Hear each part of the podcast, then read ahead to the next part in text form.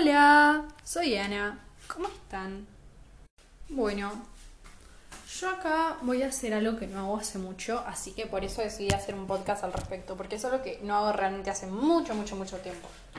¿Qué voy a hacer? Voy a hacer eh, leche con avena y banana. O sea, yo digo eh, avena con banana o leche de banana. Nada que ver, pero es muy rico. O sea, a ver, yo no tomo leche de vaca, ¿no? No, no tomo leche en general. Ya lo expliqué por el lado del maltrato animal X. No quiero entrar mucho en el tema, no hoy. ¿Y qué pasa? Yo cuando tomaba leche de vaca, algo que comía mucho, o en un momento, tipo mucho, casi todos los días, era leche con banana, azúcar y avena. Y me acuerdo que era riquísimo, tipo, fue, fue una de mis comidas favoritas en su momento, ¿no? Después lo dejé y nunca más lo probé. Y ahora tengo leche de maní. Leche de maní, tipo, mi abuela me compró leche de maní. Yo tipo, bueno, la pruebo. No es fea, es rica, pero prefiero mil veces la leche de almendras. La verdad que la leche de almendras me parece mucho más rica, sinceramente. Pero es rica. Nada, la cuestión es que decidí hacer ahora, tipo, ahora mientras que les estoy hablando, estoy haciendo la leche de avena eh, con banana y todo. Voy a apoyar el teléfono acá. Listo, perfecto. Nada, la cuestión es que. La cuestión es la siguiente. Se va a ir cocinando la leche junto con la avena. Puse el último restito de avena que quedaba. Tipo, me queda re poquita avena, pero no importa, no importa, porque la idea es hacerlo igual. Y si me gusta, nada, compraré más avena y más leche más seguido y ya está. Porque las bebidas vegetales, o sea, las leches vegetales, eh, no tienen el mismo precio que la leche de vaca. Entonces, eh, depende de tu acceso económico, puede ser, puede ser mejor para vos o no. Pero en mi caso yo no las consumí por eso desde un principio, pero aparte porque no me interesaba consumir leche, ¿entendés? Tipo, yo la verdad que puedo vivir en mi vida diaria sin consumir leche sin ningún problema. Porque, a ver, lo que yo suelo consumir de bebida es mate cocido, agua y jugos muy de vez en cuando. Gaseosas casi no consumo, solo en ocasiones X, pero por lo general lo único que tomo es mate cocido y agua, entonces como que no necesito consumir leche para vivir. Es como, no, como que ya me acostumbré a consumir agua y mate cocido y ya está. Si hay café, tomaré café, pero como que no es una necesidad, no es como, uy, necesito consumir leche. No, la verdad es que no lo necesito para nada. O sea, vivo tranquilamente sin consumir leche hace ya casi dos años, entonces no lo necesito. Pero ahora que mi abuela me la regaló, yo feliz de la vida, chocha, total, feliz. Ah. Y me acuerdo que esta comida me daba como una sensación de casa. Quiero hablar de eso de la sensación que te dan las cosas, la comida, las personas, de, ese confort que es estar en casa. Es esa sensación. No significa explícitamente que tu casa sea paz y amor, pero es esa sensación. Son esas personas, ¿viste? Que, que, que son como tu casa, que se siente como casa. Eh, no sé cómo explicarlo, pero creo que no hay mucho más que explicar. Y la leche con avena y banana me daba esa sensación. Por eso estoy tan emocionada por probarla de nuevo. Porque me daba la sensación de casa, me daba la sensación de, de confort que tanto a mí me gusta, me daba esa sensación de, de ya está, es acá. Y yo me acuerdo que era hermoso, por ejemplo, una de mis comidas favoritas es la sopa. Porque se siente como en casa. Y es riquísima. Me encanta la preparación de la sopa. Me encanta, me encanta ese hecho de, de probarla, de cortar todos los vegetales. Porque yo hago sopas con, con muchas verduras. Le pongo garbanzo, le pongo poroto negro, le pongo lenteja. Le, pongo un poco de todo, ¿viste? Lo que hay en la heladera a la sopa. Menos carne, claramente, ¿no? Eh, porque no como carne. Y, y me es muy satisfactorio. Me encanta. Me lo amo, lo amo con todo mi corazón. Y no sé, con el pasar de los años, cocinar fue siendo algo más lindo para mí. Al principio cocinar lo odiaba, no voy a mentir. Nunca me había gustado cocinar, me parecía horrible, porque no entendía lo que era cocinar de verdad. Cocinar por y para vos y por amor. Porque yo creo que cocinar es un acto de amor. Es un acto de amor hacia mi persona, en este caso. Y me es muy satisfactorio cocinar para mí.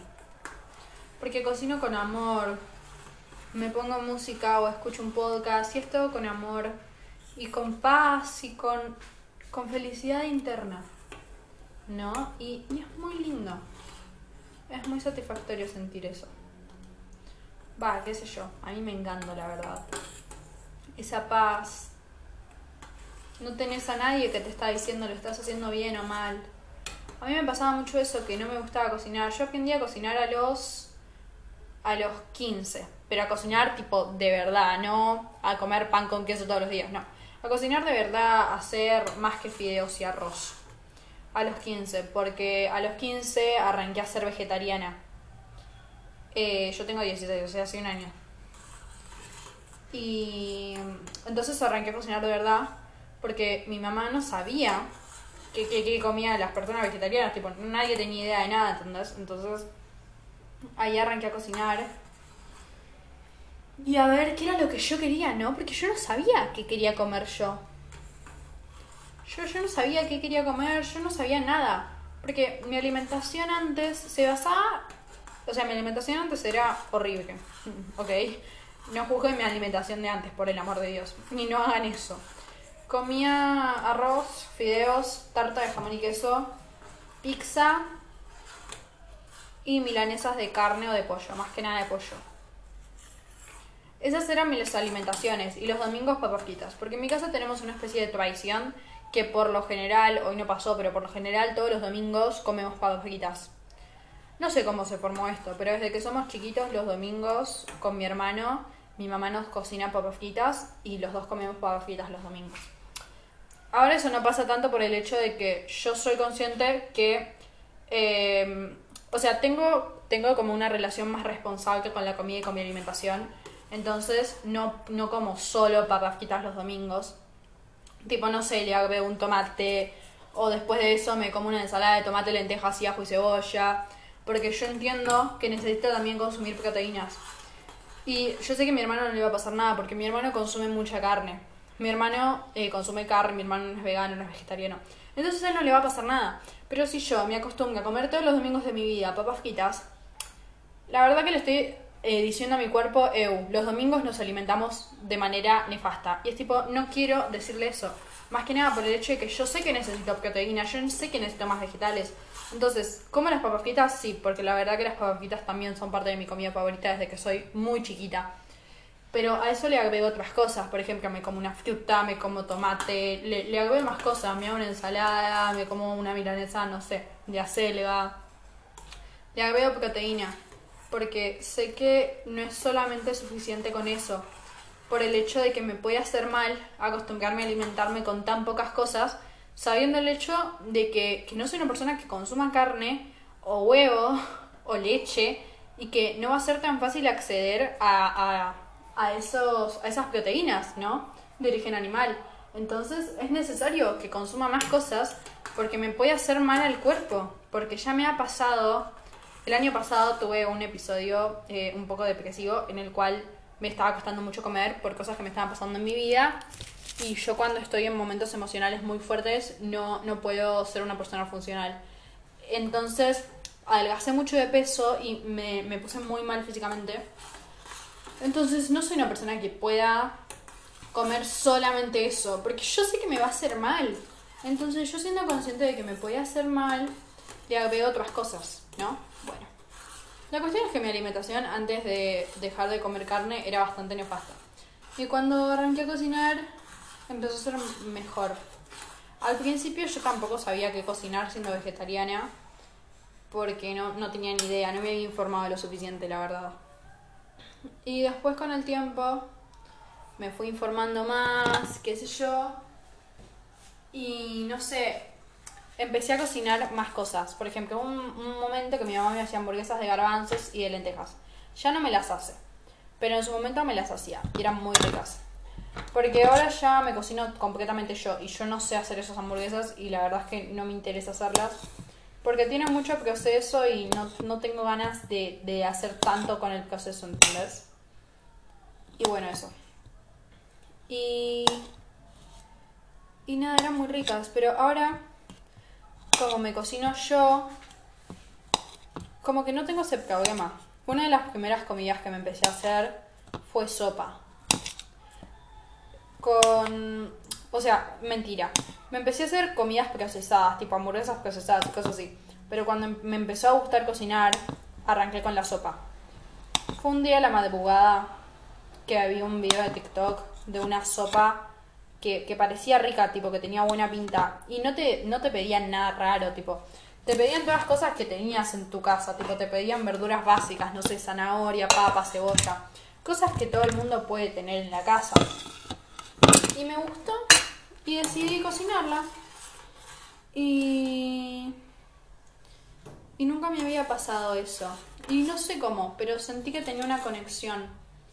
Estaba yo sola a la madrugada y decidí probar a ver si salía la sopa o no. Y salió, y salió riquísima.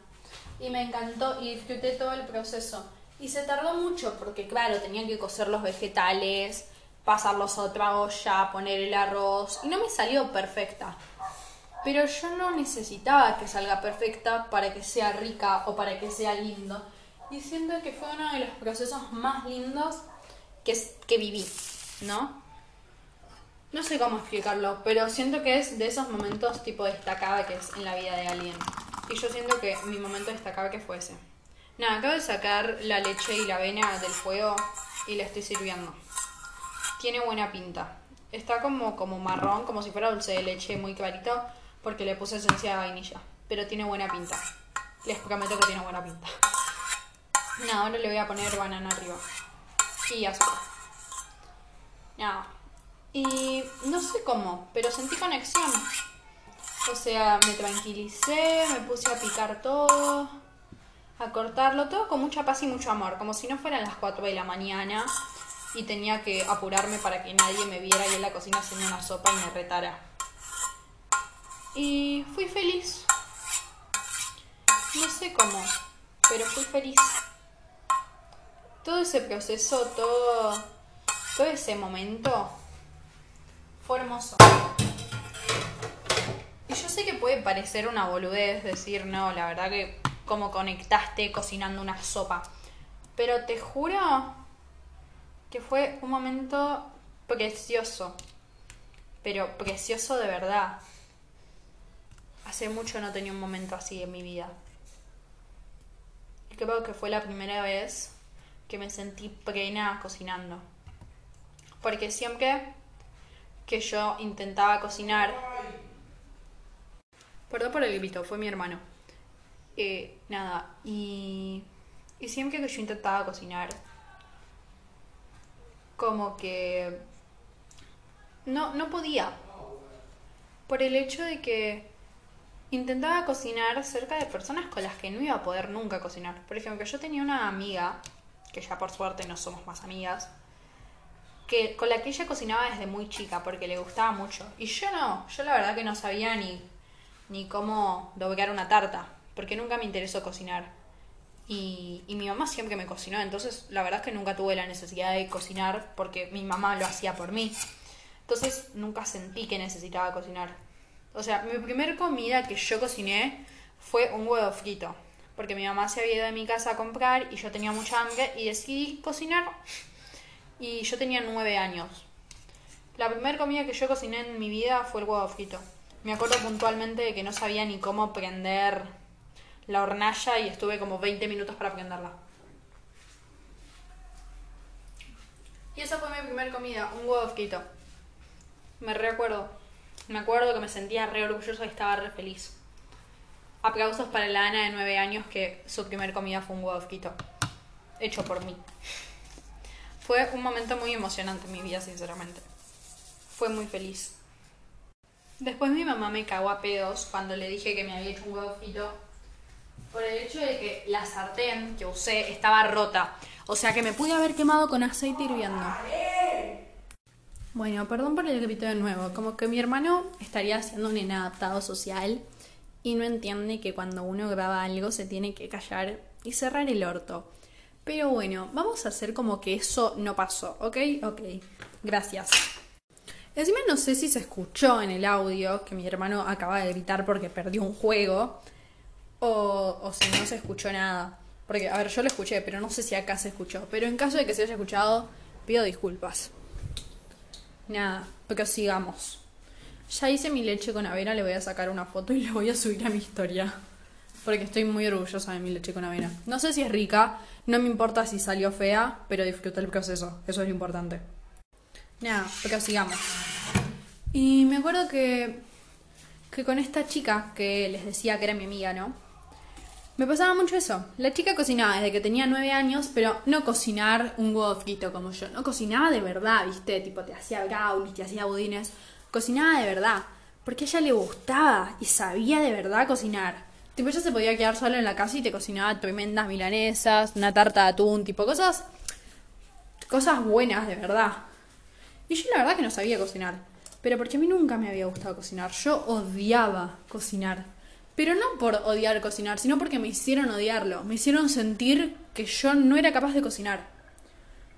Y yo digo me hicieron sentir porque realmente me lo hicieron sentir. Me hicieron sentir que era un inútil en la cocina. Porque nunca me dejaron experimentar. Nadie nace sabiendo y tenés que poder darte ese lugar para poder cocinar. Por ejemplo, yo me acuerdo que estuve como seis intentos para aprender a cocinar arroz no sabía cómo calcularlo. Siempre que hacía arroz, hacía como para cinco familias. Ahora ya aprendí a hacer arroz y puedo hacer arroz. Pero hasta que eso pasó, cocinaba muchísimo arroz y se desperdició mucho en el medio. Pero no por eso soy un inútil. Simplemente no sabía cómo hacerlo y está bien. Sigamos. Y nada, eso. O intentaba cocinar con mi abuela y yo claramente no sabía cocinar. Y mi abuela también cocina cocina buenísimo, pero mi abuela tiene años de experiencia con la cocina. Tipo, cocina como desde los 18 y es tipo, mi abuela tiene 70 y pico. Y es obvio que ella va a cocinar mejor que yo. Yo cocino hace un año completamente yo sola, ¿entendés?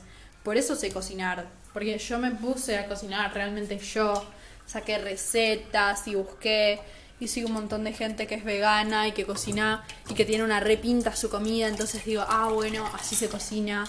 O esto de la avena, lo aprendí también por un video de YouTube. Pero es que yo siento que las personas a veces no entienden que para aprender necesitas que te enseñen, no que te critiquen. No puedes aprender a dibujar si todo el tiempo, cada vez que intentás dibujar, que cada vez que intentás hacer un trazo, te dicen, Evo está mal, Evo está torcido, che, borra esto. Es un arte. Dibujar, cocinar, pintar, escuchar, leer, es arte. Y vos al arte no le podés poner un régimen, una crítica así, si ni siquiera inició. No podés criticar un libro si ni siquiera lo leíste. No está bueno. No, no me parece. No podés criticar al artista si ni siquiera viste la obra todavía. Relajó un toque. Con la cocina siento que es un poco lo mismo. No podés arrancar criticando lo que hiciste porque no sabes cómo picar un ajo cuando nunca tuviste picaste un ajo, ¿entendés? Es de a poco, es un proceso, todo es un proceso. Pero yo cada vez que intentaba cocinar me retaba, no era como, ¿cómo no sabes hacer esto? ¿Cómo no puedes hacer unos fideos? ¿Cómo, cómo no sabes hacer esto? Y son cosas básicas y entiendo la sorpresa. Pero la verdad es que es completamente estúpido que me estén retando o me estén tratando de tonta por no saber cocinar en ese momento, ¿no? Ya no me pasa evidentemente porque sé cocinar. Eh, por el hecho de que no supiera. ¿Cuál es el problema de no saber? No sé si esas personas nacieron sabiendo qué onda. Cuando arrancas algo, es obvio que no sabes hacerlo. Y me parece completamente estúpido que venga alguien que ya sabe hacerlo a juzgarte por eso. Me acuerdo que era como, ay Belén, ¿cómo no sabes hacer esto? Ah, mi segundo nombre es Belén. Full revelación. Nada, sigamos. No me digan nunca así porque la verdad que no me gusta ese nombre. Soy Ana y siempre voy a ser Ana. Eh, no soy Belén, pero mi familia cercana me dice Belén. Y me acuerdo de muchas veces puntuales que era como, ay Belén, pero ¿cómo no sabes hacer esto? Belén, pero por favor. Y es tipo, Belén las pelotas. Uno, no me llamo Belén, soy Ana. Punto dos, ¿cuál es el problema con que no sepa cocinar algo? ¿Por qué en vez de juzgarme porque no sabía hacer unos fideos, me enseñas a cómo hacer unos fideos? Por más que te parezca una boludez. A ver, es que no, no está bien, no está bien que alguien venga y te trate mal por no saber hacer algo. ¿Por qué no me enseñás en vez de tratarme mal por eso? ¿Qué sé yo?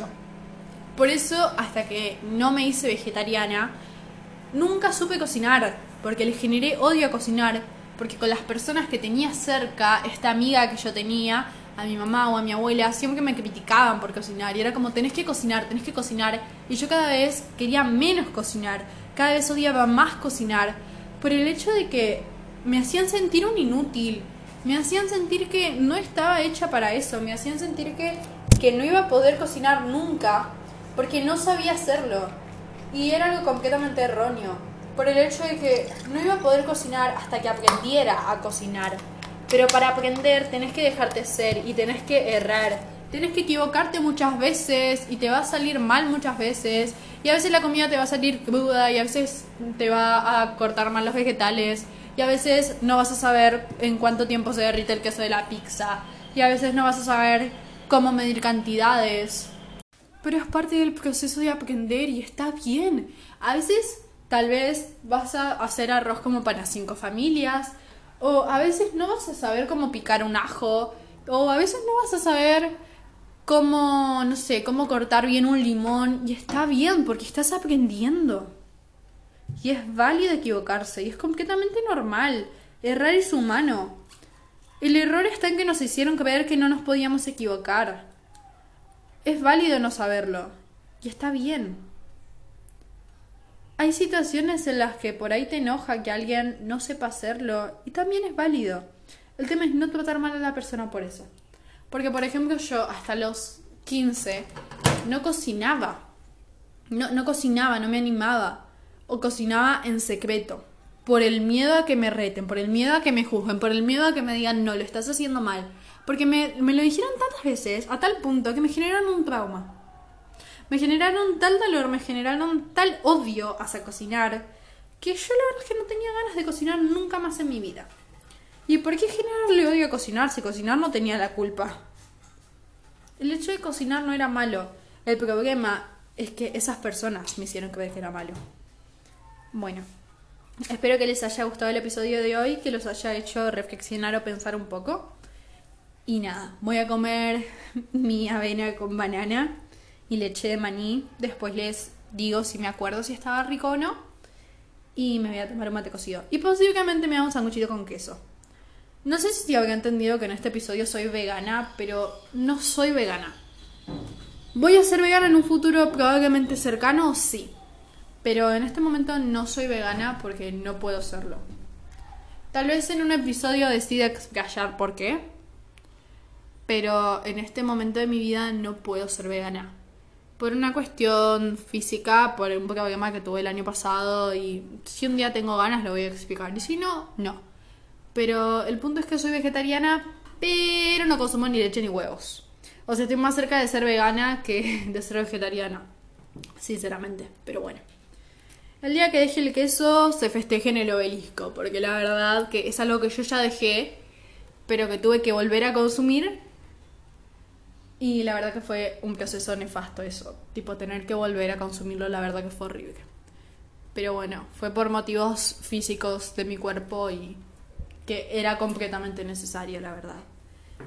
Pero bueno, esa es otra historia que tal vez algún día decida contar o tal vez nunca lo cuente. Pero nada, eso. Voy a consumir mi leche de avena con bananas y mucho azúcar, mi mate cocido y un posible sanguchito de queso porque, no sé, el sándwich de queso también se hace sentir como casa. Y nada. Fíjense quiénes son esas personas, esos objetos, esas comidas, esos abrazos, esos lugares que los hacen sentir como en casa. Porque creo que es algo muy lindo. Adiós.